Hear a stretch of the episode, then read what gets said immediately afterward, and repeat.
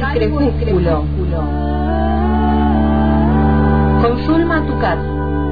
Un perro ladra. Solo está su voz en la tarde que cae.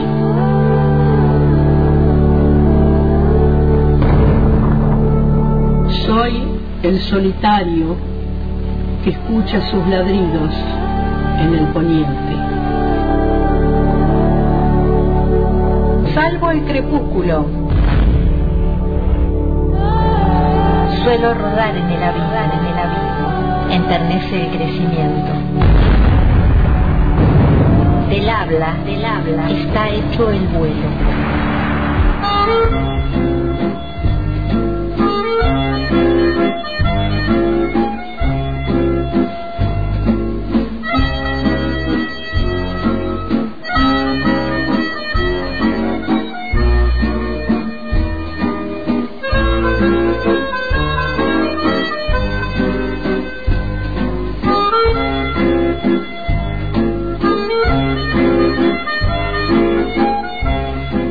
Estamos en este eh, Salvo el Crepúsculo, último de este ciclo 2023, porque, bueno, firmamos contrato para el 2024, ¿es un o no?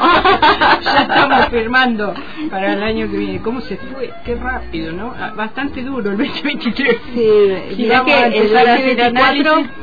Tenemos que hacer la resistencia y la literatura siempre Sí, nos, sí, sí. nos sirve y nos salva. Seguramente vamos a estar ahí al pie del cañón. Bueno, buenas tardes a todos, a la oyentada, a la escuchantada. Este, buenas tardes. Y bueno, vamos con el último. Tenía la ilusión de, mm, de encontrarme telefónicamente con Dolores Reyes, que es la invitada de hoy, pero bueno, es una mujer sumamente ocupada, no me ha contestado ninguno de los mensajes porque no tengo el teléfono. Vamos a, para el año que viene vamos a profundizar la búsqueda y este vamos a ver si conseguimos el teléfono porque Dolores Reyes es una de las escritoras más leídas en este momento en la Argentina y te podría decir en Latinoamérica. Se ha difundido por el mundo. Este, tiene dos libros escritos. eh, es una mujer joven. Nació en 1978. Ella, eh, todas sus biografías dice al oeste de la provincia de, de Buenos Aires. No, de- no definen el lugar exactamente. Ahora vive en. Caseros. Claro. Supongo que ha ido por ahí eh, sigue en, en ese lugar donde donde se educó, donde trabajó, donde bueno sigue sigue su militancia, porque es una militante, ¿no? Es este feminista, y, bueno luchadora, tiene siete hijos, una mujer que recién tiene 40 años, ¿no? 40 y algo y este y mm, bueno este no, el año que viene tendría 40, ¿no? O sea, que o sea, nació en el 78, las matemáticas conmigo trato de ignorarlas, Claro, por eso eh, soy profesora de literatura, ¿no? Claro, Eh, nos pasa los, claro, nos pasa a los comunicadores también que dicen, bueno, para eso soy comunicadora, no, me- no me manden a sacar las cuentas. Eh, bueno, es muy joven, estudió profesorado de, de enseñanza primaria, estudió griego, vea, cu- culturas clásicas que son cosas muy muy raras, ¿no? En, la época que vivimos, pero bueno, este mm, eh, tiene todos sus estudios y siempre trabajó en los barrios y, en, y, y sus obras, sus, sus dos novelas precisamente van a, a, a situarse en eso, en esos lugares, en esos espacios. La primera novela conocida se llama Come Tierra, este, y que fue publicada en el, en el 2019. En la, eh, por, bueno, acá yo tengo eh, las- los dos, los tengo. Uno lo, lo compré y el otro es de la biblioteca. ¿Te acordás que hablábamos el otro día, hace no hace De tanto con apoyar Juan? las bibliotecas. Exacto, así que bueno, está, eh, en la biblioteca están los Ajá. dos, se pueden, eh, se puede acceder. Es- el eh, Come Tierras es, es corto y Miseria eh, es un poquito más largo, pero es fácil de leer, muy interesante. Em, eh, en la actualidad ella se maneja, digamos, vive de dictar talleres de escritura. Sigue trabajando en escuelas, pero no tanto como antes. Y, mm, bueno, y ha empezado a difundir su, su, su literatura por el mundo, así que está con esos trabajos de, presentarse en ferias, en congresos, y ahora le van a hacer la miniserie a Cometierra en México. Ah, así que anduvo por México este mm, viendo más o menos cómo va a ser el tema, conociendo a la protagonista, se enamoró de la chica que va a ser de, la Cometierra, así que está este en ese en ese en esas cuestiones ahora, ¿no? Y vamos a empezar eh, a hablar de su trabajo eh, con un audio que se llama Proceso de Escritura, Peche, para que nos cuente cómo hace ella para, para escribir. Ella tiene una familia numerosa, son siete hijos, y bueno, y tiene que trabajar. Hay que tener el tiempo, ¿eh? Hay que, hay que hacerse el tiempo, como dice el tiempo, claro. Yo durante el proceso de escritura me suelo aislar lo más que puedo. O sea, cuanto más me aíslo, mejor. Entonces, si bien esa presión existe, en el momento de, sentarme a, escribir es como estoy sola con mis personajes, con la trama, con lo que quiero contar. Tenía muy claro lo que quería contar, por un lado, pero por el otro, bueno, sí es verdad que con Cometierra tuve la libertad absoluta porque ni siquiera sabía que iba a ser un libro, ¿no? Entonces fue como escribir algo con toda la libertad y cuando salió el libro, bueno, con expectativa de que lo leyeran unos amigos y quizás algunas personas más, no más que eso. Sabía que había un montón de gente que lo estaba esperando porque me decían de todas las formas posibles, ¿no? Y a la vez yo no me quería repetir en cuanto a las formas. Tomar un personaje que aparece al final de Cometierra, que es Miseria, y que es un personaje secundario, ¿no? Y hacer un movimiento y ponerlo a la par, ¿no? Como es una novela a dos voces entre Miseria y Cometierra, así que paso a ser protagonista y a tener voz en directo. me apuré. Ahí este, ella explica la conexión que hay entre las dos, que eso es interesante, ¿no? Al final de la primera novela de Cometierra aparece Miseria, que va a ser, digamos, el, el título de la, de la segunda novela. La eh, Cometierra es una novela narrada en primera persona, es la que va contando, ella va contando su historia, ¿no? Y, la, y Miseria es una novela, como bien dijo ella, a dos voces, donde aparece Cometierra y Miseria. Muy interesante el planteo que hace, muy eh, muy bonaerense, muy urbana, muy muy muy ubicada en ese espacio donde ella se crió y donde vive y donde milita, este, donde trabaja. Eh, bueno, y dice, además agrega por ahí que em, eh, se concentra. Cuando ella tiene que escribir, se concentra. Y lo que hace es levantarse muy temprano en su casa, tomarse un café y ahí se inspira y escribe porque después se levanta todo el mundo, los niños empiezan siete niños a, llevarlos para un lado para el otro y el día se complica. Entonces es un espacio que tiene como ella ya está acostumbrada, pero no no es demasiado el tiempo que tiene para escribir. Lo dicen algunos en algunas eh, otras entrevistas, ¿no? Ella escribe cuando los niños duermen. La verdad que no sé las edades, pero debe tener una variedad de edades porque son siete. Em, el personaje de, de Cometierra no tiene un nombre. Eh, mm. ella lo hace adrede, eso es este es como un referente ella, ¿no? Todos le decimos Cometierra, en realidad se llama así. ¿Y qué es lo que pasa? Ella eh, va a ser, a través de la tierra, se va a convertir en una especie de evidente de los, de, mm. los femicidios, de, personas que desaparecen, ¿no? Sobre todo de mujeres. Vamos a escuchar cómo nace este libro, en el audio que eh, se llama exactamente así, cómo nace Come Tierra. Bueno, yo estaba haciendo un, taller en un centro de experimentación artística que se llama Espacio Enjambre y ya veníamos eh, produciendo textos de manera independiente, cruzados, veníamos en búsqueda, buscando cada uno su camino de escritura. Selva Almada eh, coordinaba ese espacio, durante un tiempo también Julián López, pero bueno, cuando surgió Como Tierra estaba Selva. Y bueno, un compañero que era poeta, después sacó dos novelas, pero en ese momento producía textos muy poéticos y sin demasiada trama. Leyó un, un texto que terminaba en Tierra de Cementerio y yo estaba muy concentrada escuchándolo con los ojos cerrados y cuando escuché eso, Tierra de Cementerio, bueno, se me apareció una nena sentada en un cementerio y que lo que hacía era tomar tierra de abajo de su cuerpo, ¿no? De, tierra del, suelo que está en contacto con otros cuerpos de, personas que, bueno, ya no están más. Y empecé a armar esa escena por escrito, me, me resultó muy potente, muy choqueante también, y de ahí pensar, ¿no? ¿Qué le podía pasar a la nena comiendo tierra que estaba en contacto con, con restos, ¿no? De, otras personas.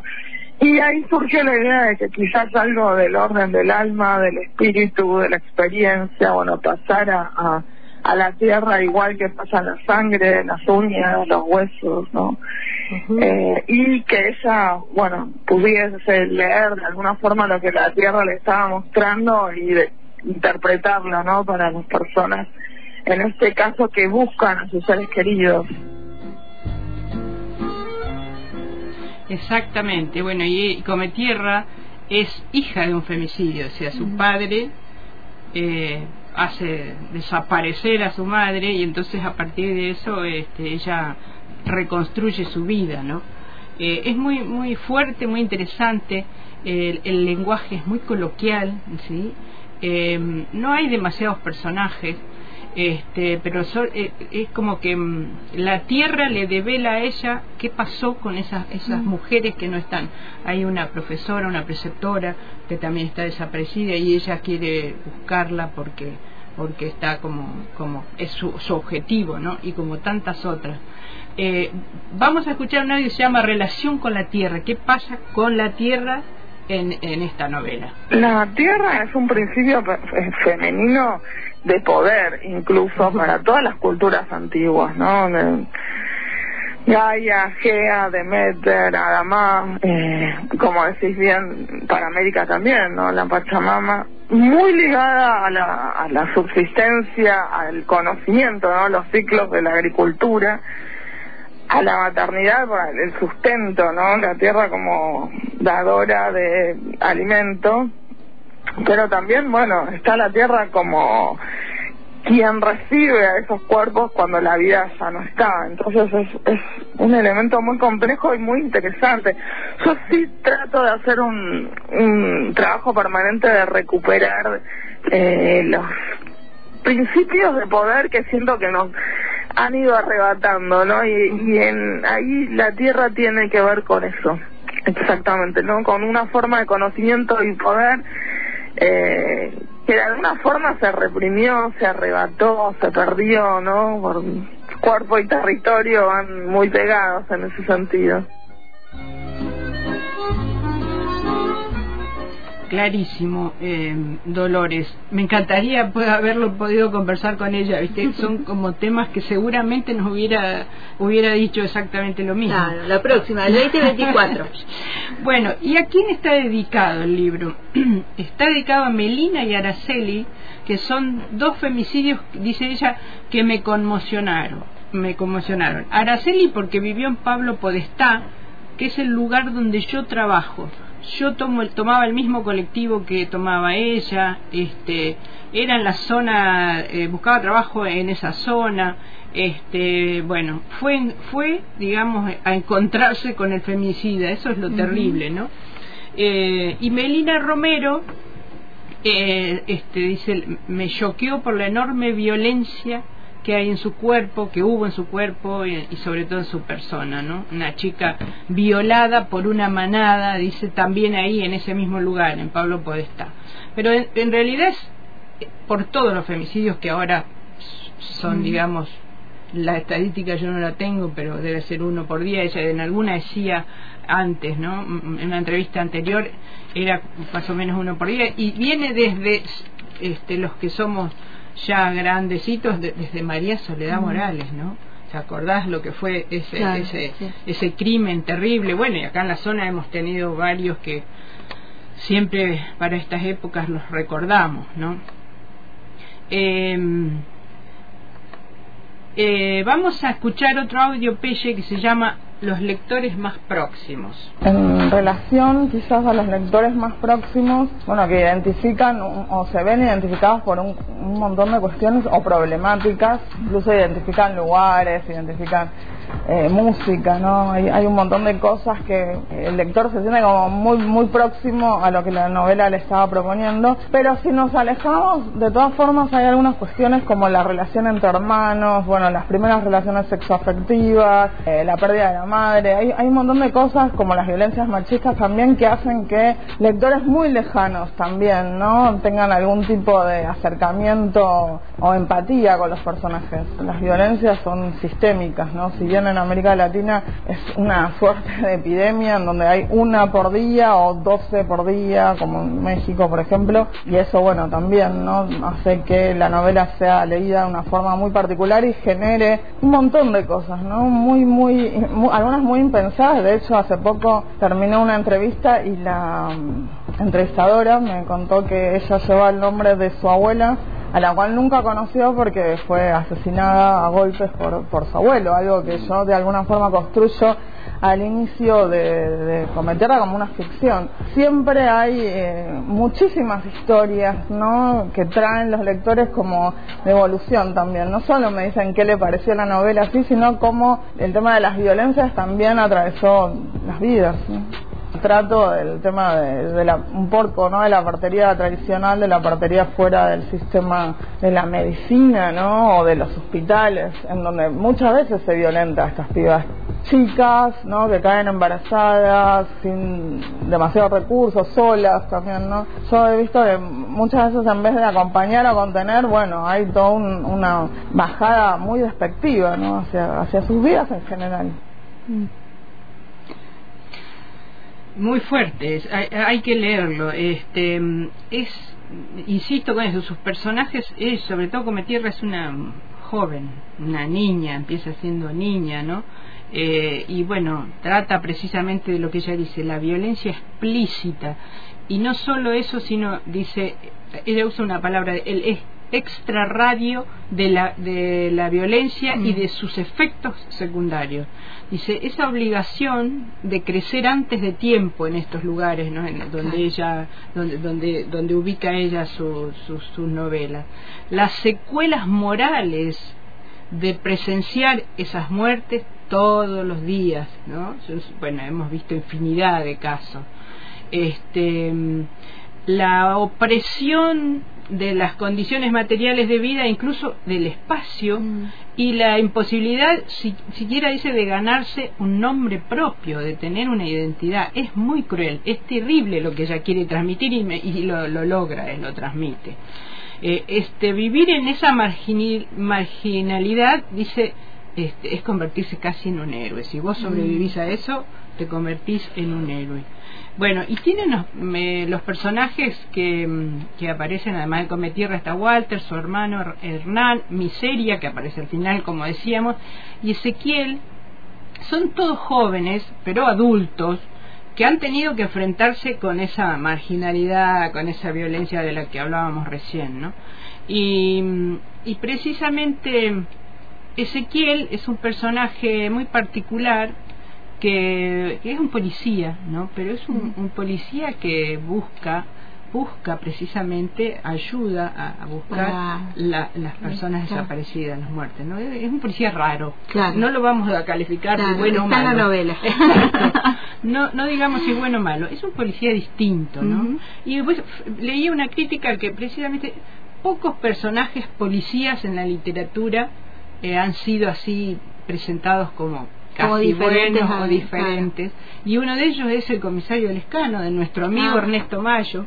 ¿Te acordás sí, que lo hemos entrevistado? Lo entrevistamos que era un, comisario defensor, entre comillas, de los derechos. Uno a veces dice, un policía, un comisario que defiende los derechos humanos, bueno, pero sí, eh, tratan de, de, presentarlo de otra manera y, y, ella trata en este caso también de, de hacerlo, de presentarlo diferente a Ezequiel. Y bueno, después está la voz de la mujer como, como muy importante, ¿no? En todas, en las dos obras y eso lo quiero destacar porque es, eso ella se propone eso, ¿no? Eh, tratar de, que las voces de las mujeres aparezcan, se vean, se escuchen.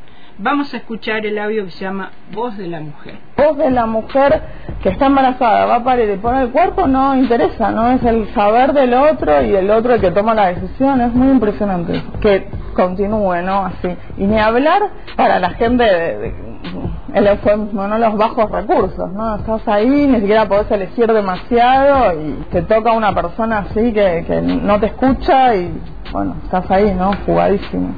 En referencia a Tierra y, y, a Miseria también me han hecho tantas cosas, literatura feminista, creo. Es muy gracioso que yo salgo con Tierra a Colombia y participo en una serie de mesas y demás en donde era realismo mágico, ¿no? Colombia, realismo mágico a pleno, ¿eh?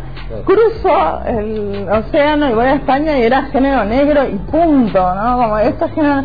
Me parece que sí tiene elementos, ¿no? de, de de distintas cosechas o distintos géneros, pero me parece también, ¿no? Como decir, eh, una casilla más, no sé, la del conurbano, ¿por qué no, no? ¿Por qué no existe la literatura eh, capitalina o porteña? ¿Existe, no existe? Es, es importante poderse a discutir eso. Yo elijo construir ficción desde ahí porque me parece que hay primero una violencia muy particular hacia, hacia estos cuerpos eh, femeninos y jóvenes, eso por un lado, por el otro coexisten otros, ¿no? Como la precarización de la vida, la pobreza, ¿no? Ahora infernal que estamos atravesando, y me parece lícito que sean eh, esas voces desde ese lugar, desde esa perspectiva que cuenten, no siempre de, de la mirada desde de otro lugar. Entonces, bueno, eso es una elección consciente. Yo podría haber escrito, de hecho ahora escribí un cuento que ocurre a los pies del obelisco. Pienso que para escribir hay que mirar muchísimo, hay que escuchar y sí, la escucha la tengo y la, y la mirada la tengo muy puesta ahí, pero no es que me determinen. Como escritora al revés, no creo que busco algo más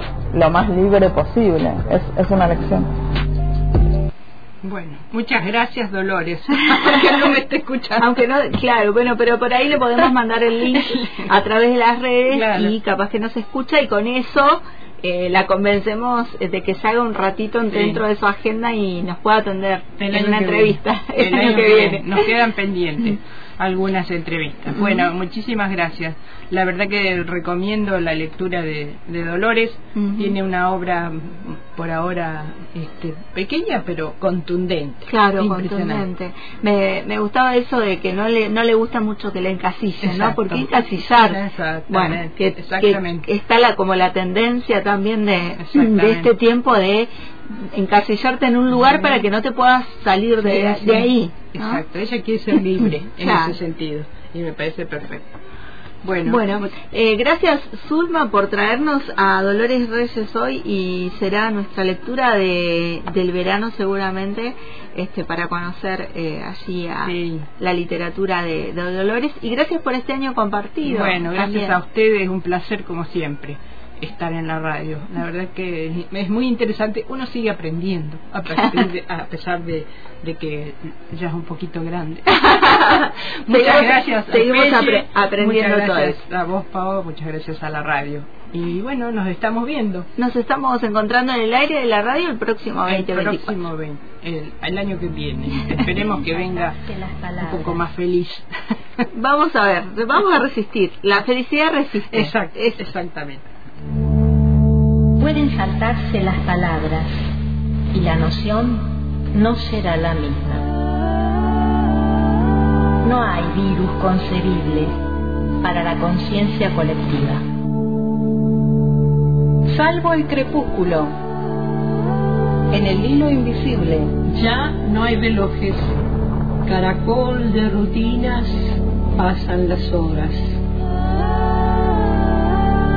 La la flor no sabe de pandemia, solo trabaja. salvo el crepúsculo, con Zulma Tucat.